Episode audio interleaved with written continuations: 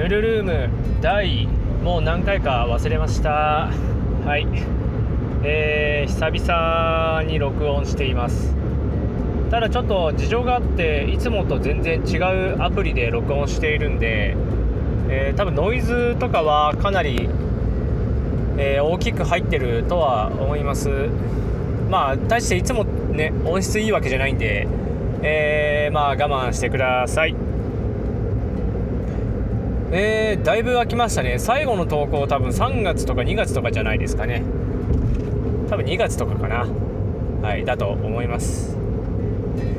えー、まあ、最初電動ガンの話していくんですけどえーと最近の電動ガンはあまあ長きにわたって預かっていた、えー、次世代と、まあ、MCX が、えー、放出されましたね。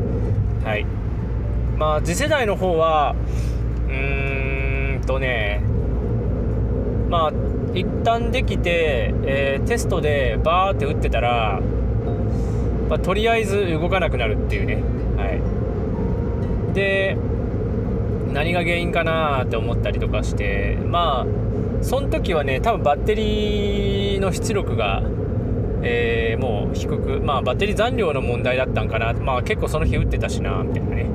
とか言ってたりとかしてでその後今度ヒューズが飛ぶっていうね。うん。あれ20アンペアだったかな？20か25なんですけど、まあ、2025じゃあそりゃダメかみたいなね。そうその次世代はサマコバ入れてたりしてるんでバキバキに動くんですよね。まあ、そんなこんながあってもう一回じゃあちょっと持って帰りますって言って預かってそれでテストで使ってもう一回ヒューズ入れ替えたりとかえー、してもう一回、えー、テストで動かしてみたいな感じをやってました。で同時並行で、えー、次世代をリコイルオミットした後、えバッテリーの端子がめんどくさすぎるんですよね。どうやってもグニグニにするかみたいな感じになっちゃうと。で僕はまあそれあんま良くないな好きじゃないなと思ってるんで、まあ、パーツを作ってるんですけどで、まあ、パーツもそれ、うん、しばらく別に再設計しなくていいかなと思ってたんですけどやっぱり再設計しようって言ってで再設計したりとか、えー、してね2バリエーション作りました。うん。そんな感じ。まあ実際には2バリエーションと1個新規で設計したやつ。それはかなり実験的なやつなんでさすがに出してないですけどね。まあ、そんな感じでございました。はい、まあ、それがまず次世代でしたね。で MCX についてはそうですね。まあそのジェフトロンのリバイアさんを入れるっていう体で預かってでやっぱバッテリーの収めがねあの外から見えてちょっとテンション上がんねえやって話があったんで、まあ、そこをなんとかしようっていうことで、えーちょっとねいろいろやったんですよ。でまあ最終的に完璧まではいかないけどまあある程度見えなくはなったかなぐらいにはなりました。はい。やっぱねヒューズの場所とか考えるとどうしてもどうしてもなんですよね。なんで結構そうもともと MCX のねえー、ハンドガードの中にヒューズがあるんですけどでけえのよね。すごいでっかい。なのでヒューズホルダーを新しく製作してすごい短くちっちゃくできるようにしてもちろん使うヒューズも低配にしてね一番ちっちゃいやつね一番ちっちゃいやつにしてなんとか長さ出ないようにって言って作りました。はい、うん、そんな感じかな。まあそれが NCX でしたと。で今電動ガンねまだ何丁か預かってるやつがあるんですけど2丁目の MCX に着手しています。で2丁目についてはもうかなり パーツ入れ替えが発生していてちょっと大変ですね。はい。まあ現時点でとりあえずメーカーボックス単体での動作を確認したところ。であとはこの後、えー、まあ、細かい配線とかやって、まあ、結局そこにハンドガード内のね。配線っていう一番ちょっときつめのやつが待ってるんで、まあ、それを残して今完了している状態ですね。で MCX 今回はえー、っとねまあ、シリンダー入れ替えたりとかはあるんですけどえー、っとねちょっと今シリンダーについては保留中ですね。ライラックスのあれなんだっけ？は出てこん。なんたらかんたら貝みたいなやつを選んでもらってるんですけどバレルの長さというかねもともとの、えーと、メカボックスに組み込まれているシリンダーがあまあその空気まあなんだあれ何て言うんだっけ窓がついてるんですよね。空気抜きの加速加速ポートがついてるやつ。なんですよ。なんで、えー、実際に圧縮始まるのは、えー、前方からまあ後端の4分の1まあ5分の1ぐらいかな。5分の1ぐらいは空気抜きの穴が開いてるんでそこは圧縮かからないので残りの5分の4ぐらいの5分の4ぐらいの、えー、シリンダーの長さね容積で圧縮かけることになります。でただどうだろうねバレルの長さで見れば選んでもらってるフルシリンダーでいけそうなんですけどただなんでだろうなみたいなのはあります。ただまあ初速がオーバーしなければそれ入れたらいいかなと思ってるしちょっと今考え中です。はい。もちろんライラックスのそのシリンダー製品の中にはえー、一応あるんですよ。もう1個あの空気抜きの穴開いてる M4 用のやつがあるんですよ。ちょっと短めのバレル短い短いってほどじゃないけど 300mm 以下のバレル用っていうことで M4 用のが出てるんでまあちょっとそっちとの兼ね合いもあるなっていうところでちょっと今様子を見るような感じになってます。はい。それ以外にもね一応この、えー、2丁目の MCX なんですけどまあ普通にちょっと使ってるやつなんでまあ、開けたところでいくとベベルギアの破損がありました。破損って言ってもねこれ、ね、摩耗ではなくて刃が欠けてるっていう状態なのでじゃあベベルだけ変えるかと思ったんだけどベベルがね逆転防止ラッチが、えー、1234556枚か。6枚だよな。12345 6うん6枚だね。6枚えー、まあ、逆転防止のギアがついてるタイプなんですよ。であのなんちゃないやつってもっと少ないですよ。4枚とかかな。なんちゃないシリーズは4枚なんですよ。で入れ替えるとちょっとねっていうのがあるんでまあ正確に言うとえー、まあ、今回組んでるのは18対1なんで18回転するとあの何一発出るみたいな感じなんですよ。でプリコックとかした時に結局何ていうの？好きなところでは止まれないんですよ。そのラッチがかかった瞬間でかかるので言ったらえー、っとねまあ4枚の刃だと18まあモーターが駆動するベベルギア自体は、えー、4分の1回転ずつしか止まれないんですね。4枚ギアだから。360を4枚で割るからうんそう。90度ずつしか止まれないんですよ。で6枚ラッチにすれば、えー、60度ずつで止まるんで、まあ、実際ね体感できるのか知らんけどまあ動作に差が出るよと。だったんであじゃあベベルだけ買おうかなと思ったんですけどさすがにベベルだけ買うとレベルだけで売ってるやつってねつまり結構いいやつしかないんですよ。かなりいいやつしか。でだったらセットで買っちまった方がいいしセットで買った方が結局ねギアの設計上ねトータルで作ってるはずなのでそれはまあ揃えた方がいいよねっていうところで、えー、ギアを一揃ええー、導入しますという感じにしました。でラッチについても逆転防止ラッチについてももうライダーの強化の、えー、ラッチに入れ替えますぞっていう感じでその辺も入れ替えてだから中身全部入れ替わりましたね。はい。であんまり何も考えずにえー、セクター側で一気に SIM 調整していくんだらめちゃめちゃうるさくてめちゃめちゃうるさくて、まあ、明らかにベベルで鳴ってるからもう一回開けて昨日の夜、はい、もう一度調整をし直した感じではあります、うん、やっぱほとんどの音多分ベベルで鳴るんだろうなっていう感じですね。だからベベルで調整するのがいいよなっていう感じかな。まあ実際に挿入量とかは後で調整するにしても上下の高さですよね。これはしっかり合わせないとなかなか厳しいもんがありますね。でそのでセクターもね、まあ、これちょっと SIM 調整の僕の考え方になるんで人によって全然違うぜっていう人もいると思うんですけど基本的に僕はセクターをまず見る感じかな。セクター見てあとはちょんちょんちょんっていじって終わりみたいな感じが多いです。でやっぱ音がうるさいなって思ったら今度はその状態セクターの SIM 調セクター基準の SIM 調整をした後でベベルを調整してでまあその結果ちょっとねスパーとの歯の噛み合わせ的な問題が出そうであればスパーもちょっとだけいじると。そんな感じになります。でセクターギアをまずメインで見る理由としてなんですけどセクターは何て言うのかな。その SIM 調整以外でどうしようもないところなんですよね。でベベルについては挿入量とかのもん、ね、話もあるからっていうのがあって今までセクター基準でやってたんですけどまあてか実際問題はそれで問題ないしね。なのでまあそんな感じでやっておりましたが今回はねさすがにねギア全部入れ替えたっていうのもあってだいぶ違う位置関係になったみたいでギャリギャリうるさかったですね。はい。そう。でセクターを合わせる時セクターを合わせるというかセクターをじゃあどうやって合わせてんのって話になるんですけどセクターは何ていうの？そのピストンを引っ張らないといけないんであんまり端っこに寄ってもらったら困るんですよね。何ていうのかな？中央にいてほしいというか。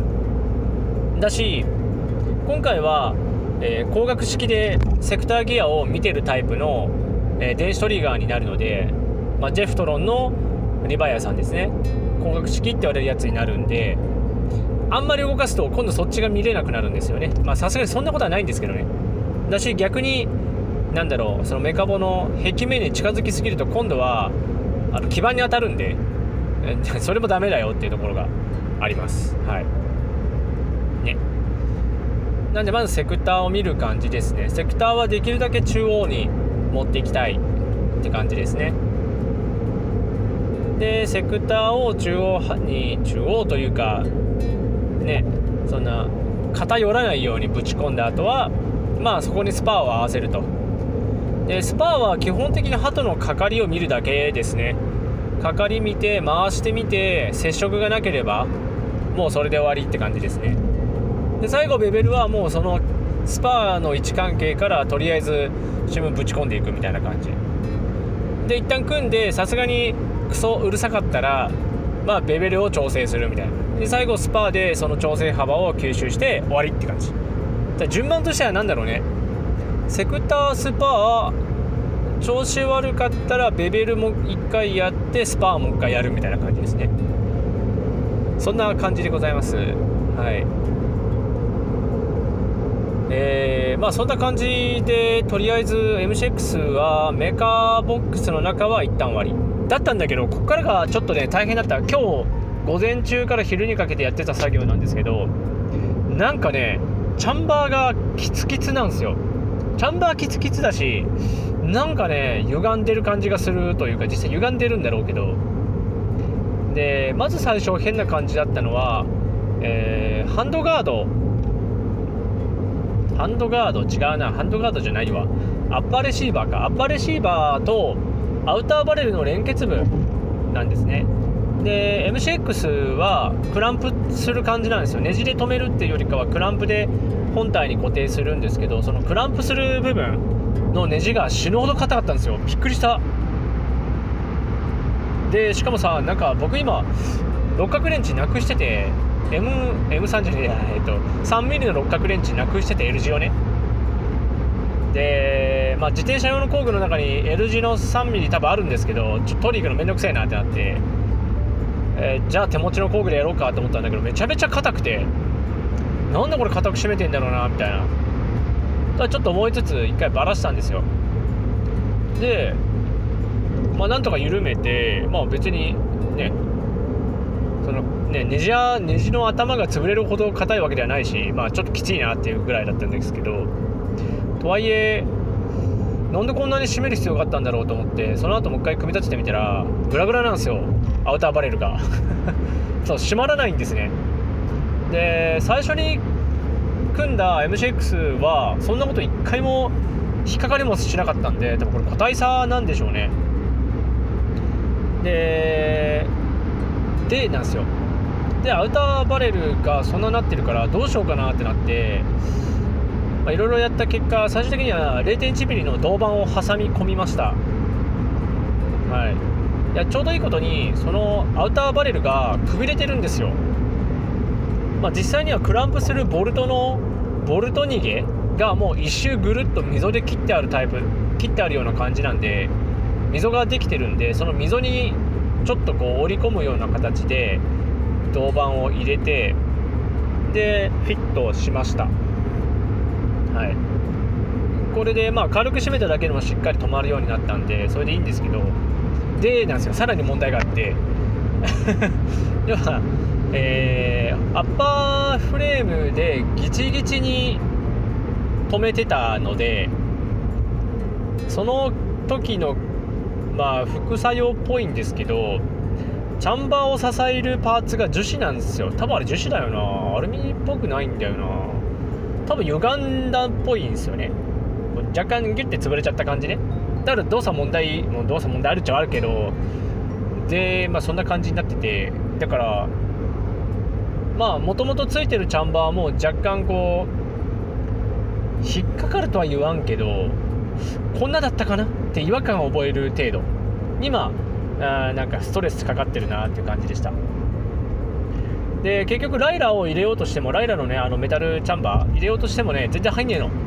入んねえ。入んないし、えーと、とチャンバーをさメカボックスに押し付けるためのバネスプリングなんですけど MCX はえっ、ー、と何？インナーバレルに通すタイプのスプリングが入っててそのスプリングがとりあえず抜けないんですよ。まあ、アウターバレル外すと抜けるんですけどなのでなかなかねおなんだこれって言いながらやってました。で最初はね何かで引っかかってるんだろうと思ってあのとりあえずチャンバーのメタルチャンバーの耳の部分ね羽の部分ね羽ちょっと切り詰めてみようかと思ってちょっと短くしてみたら全然変わんなくてあれおかしいなって言って見てたらねチャンバーの上のホップ調整アームが入ってる飛び出た部分。あれがね全然高さ違ったんだよね。最初から見とけばよかったんだけど 1mm ぐらい高さ違うんですよ。なのでアルミをね、リューター使って 1mm ずつ削り飛ばしました。であんまり削っていくと今度はホップアームの軸が来るんでホップアームの軸来ると嫌だなってことでそこをちょっとか、ね、考えつつ余計させましたね。はい。で見た感じだとどうやら完全にそのなんだろう高さだけが低いだけ。な高さだけがっていうか、ね、壁が低いだけなんですよ。ねホップアームとかの位置はほとんど変わってないというか上下方向には移動してないんで。でまあそのまま削り飛ばしました。まあそれでもねなんだ耳の高さがね合ってなくてやっぱり。ちょっとだけね。で耳を薄くするのすげえ難しいんですよね。なんていうの削れないんですよ全然、えー、高速降ります。よかせ。ねえ。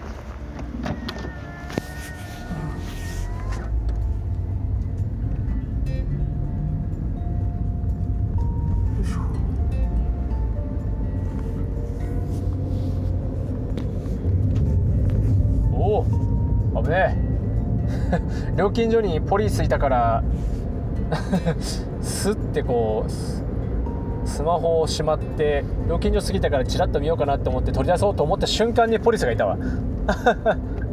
どういうことこれ？何を取り締まろうとしてるんだろう？よいしょ。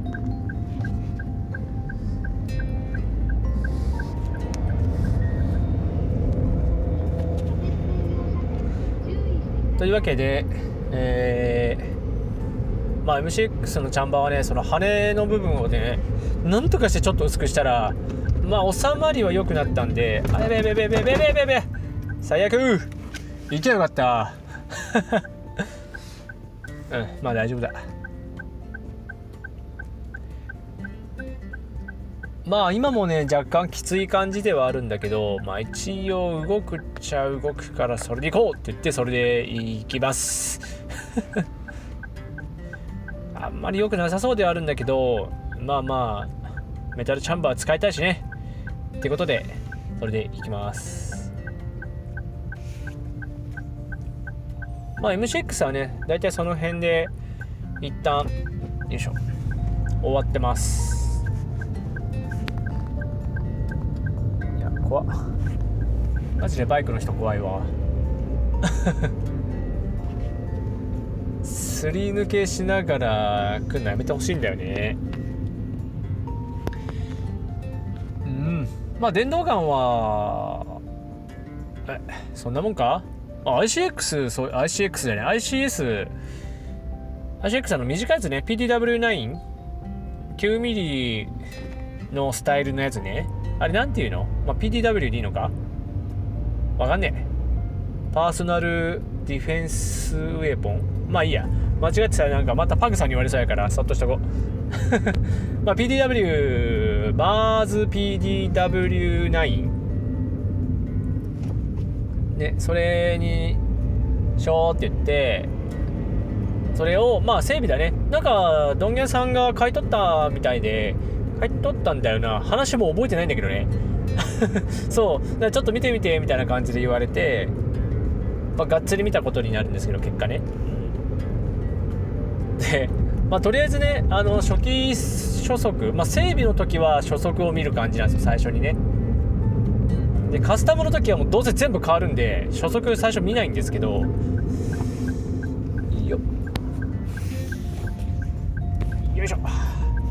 ねまあ、ね、見ないんだけど。ICS はねメンテナンスだったんで初速見ようって思って初速見たらねめっちゃビビったことにさ5とか出るんですよ。5ってなんなん？みたいな。5は何か起きてんなみたいな。ね。でえー、なんで？と思って。なんだろうなって思って。エアをその重厚からねエアが出てくると思うんですけどエアをね手で感じた感じはねちゃんと圧出てんすよしっかり。あれ？みたいな。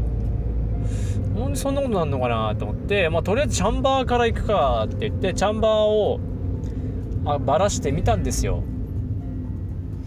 でもうすごい道路のど真ん中で何をなんてカチャカチャしとんなお前は。ともあもう申告あったし。いいけども。はいでそうチャンバー開けたらさすげえびっくりよ。まずさチャンバー抜く前にさホップパッキンとかをさこう避難させときたいからパッキン見ようと思ったらさパッキンがなんかさギチギチになってんすよギチギチ。そうダイヤルは回るんだけど何ていうのもうもうなんかねギュムってなって外に出ようとしてるんですよ。何それ？って思って初めて見る状態だから意味わかんねえと思ってで取り出してみたらとりあえずあのパッキングはもう何裏返ってるような状態なんですよ。裏返るしホップアームを押しのけて半分出てる感じになっててなんじゃこりゃなんじゃこりゃっつってホップパッキン取り出してでじゃあバレルのロック外そうと思ってバレルロック見たらバレルのロックのあの C 型のさプラスチックのあのパーツがさなんかねもう外れてるんですよね半分。めちゃめちゃおもろいことなっとるやんと思ってさ開けてみたらびっくりでバレルがまさかの90度横向いてるんですよ。90度横？違うな。180度ぐらい？そう。えっ、ー、とねチャンバーまあまあバレルインナーバレルね。実際に弾が通る金属の筒が電動ガンねあるもちろんあるんですけどあの上下が分かるっていうよりかはパッキン入れる時に上下をね動かなくねじれなくするために溝が掘ってあるんですよ下側に。1列ね。でだからそれは下側に来るのでチャンバーから見ると上側には来ないんですよ。そう。でロックのシーリングは下から刺す感じなんでざっくり言うとね外周が見えるんですよね。あ行くのかお前。止まれや。どっちだおめえあごめん。先に行かせてくれ。ごめんね。ででロック外すともうさその溝がさもう真横ちょい上ぐらいまで向いてんのね。なんじゃこりゃ。なんじゃこりゃ。ってなって。そう。だから弾初速出なかった理由も簡単でホップが1ミリもかかってない状態だったの。だからねあの結局、えっと、ホップパッキンの何口側というか口側のさブリッてリッてこうリなんかリップみたいなのが出てんの唇みたいな感じでブリッてこうもうそこだけで玉保持してる状態なんですよ。だからちょっとした空気圧でスパーって抜けちゃうのでなんで電動ガンが一生懸命空気圧、ね、圧縮しようと思ってもそ圧縮始まる前にもうボールはポロポロポロって出ちゃう状態なんですね。ね。だから球出ねえし出たとしてもなんかわけわかんない速度で出るし遅いね。そんな状態でございました。ちょっと笑った。で RCS ねまだまだ問題があってバラしていったらねベベルギアが寝てるんですよ山が。1234山ぐらいかな。そう山がね潰れてる感じなんですよね。要はモーターの回転方向に向かってこうゴリゴリゴリって削ったような感じでだ山が寝てるように見えるんですよ。それで先端がね。でこれはやべえなーって言って一旦ねドンゲ屋さんに確認してあの手持ちのなんじゃないベベルギアで変えていいですかって言っていいよってなったから変えました。それだけ。ちょっと焦ったね。さすがにあれは焦るよ。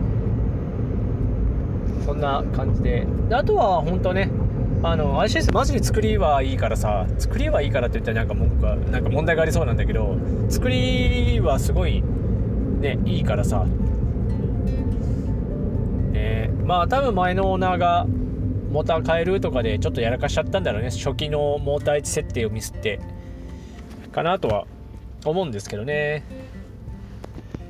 そんな感じでございました。そうだな切りがいいから一旦ここで切ろうかなと思います。ここまで聞いてくださってありがとうございました。また次回もお願いします。じゃあね。